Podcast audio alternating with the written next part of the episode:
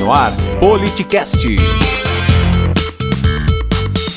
Quero colocar uma situação que hoje marcou as redes sociais do Brasil. Nós fomos impactados por duas imagens.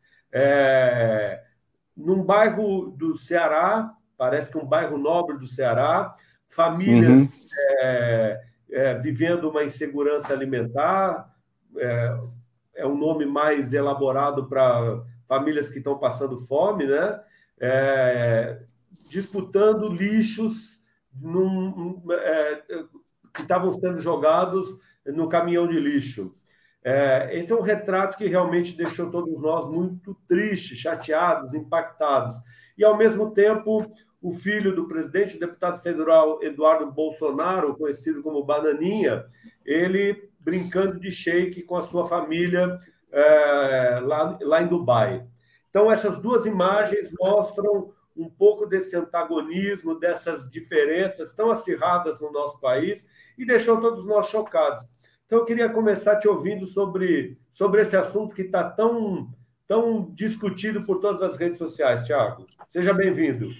Mas, primeiro, obrigado, Marcelo, obrigado a todo o time aí do Politicast, queria agradecer o convite, uh, queria dizer realmente que eu fiquei bem estarrecido também com tudo que a gente viu, hoje, inclusive, é uma imagem muito forte, são imagens que a gente não via há muito tempo, inclusive, uh, assim, de uma forma que parece que se tornou tão natural, né, a naturalização da miséria, deixar as pessoas numa situação de vulnerabilidade é, e realmente de insegurança da forma como foi feita.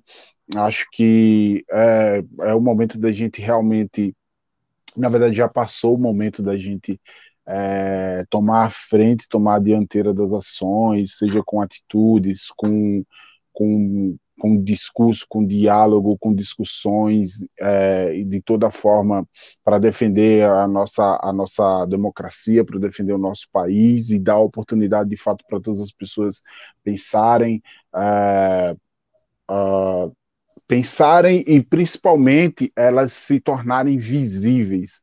Né? Eu acho que o bate-papo nosso aqui vem muito é, trazendo essa temática, essa dinâmica, porque eu sou um filho de um dos estados que eram ditos um dos estados mais pobres do país, eu sou de Alagoas, então eu cresci realmente nessa realidade, eu sei o que é a fome, eu sei o que é a miséria, eu sei o que é você acordar e não ter um prato de comida digno, né, para você se alimentar, e a escola poder te oferecer isso como uma forma de, de, de, de você sair dessa margem é, da pobreza muito forte. E em contrapartida, a gente vê, inclusive, é, parece que a gente vive numa realidade paralela, né? Em, não só em dois Brasis, mas em milhões de Brasis, né? Milhões de Brasis.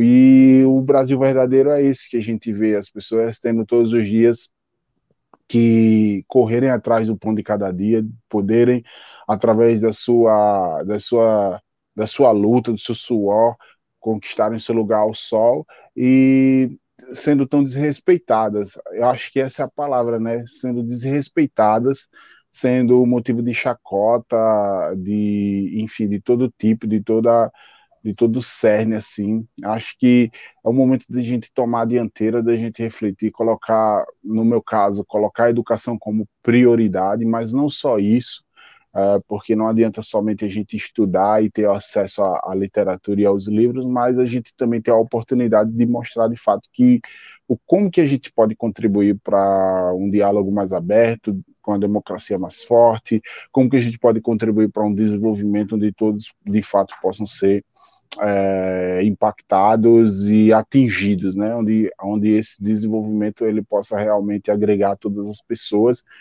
e não deixar ninguém para trás. Acho que esse é o grande objetivo, né? A gente passou por muito tempo numa na verdade a gente está passando novamente por uma nebulosidade, eu acho que não é nebulosidade, mas já é escuridão que a gente já não contava mais, né? É, não, não. Isso aí a gente, já acreditava que já tinha sido algo superado. O seu podcast sobre política, arroba politicast_br.